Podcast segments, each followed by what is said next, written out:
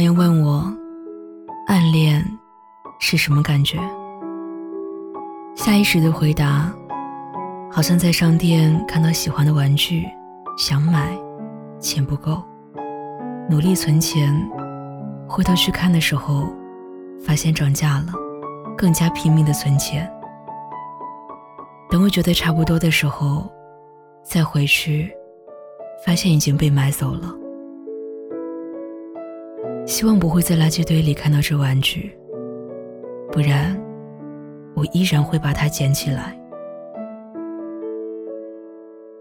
楼下听到一个女孩子哭着打电话，为什么不接我的电话？为什么不理我？以为又是个电话查岗的女朋友。走过她身边时，听到她带着哭腔说：“你要说分手，你就好好说。”不要不接电话，别人会担心你的安全，知道吗？你开车又爱走神，我好害怕你出事。分手就分啊，不要吓我。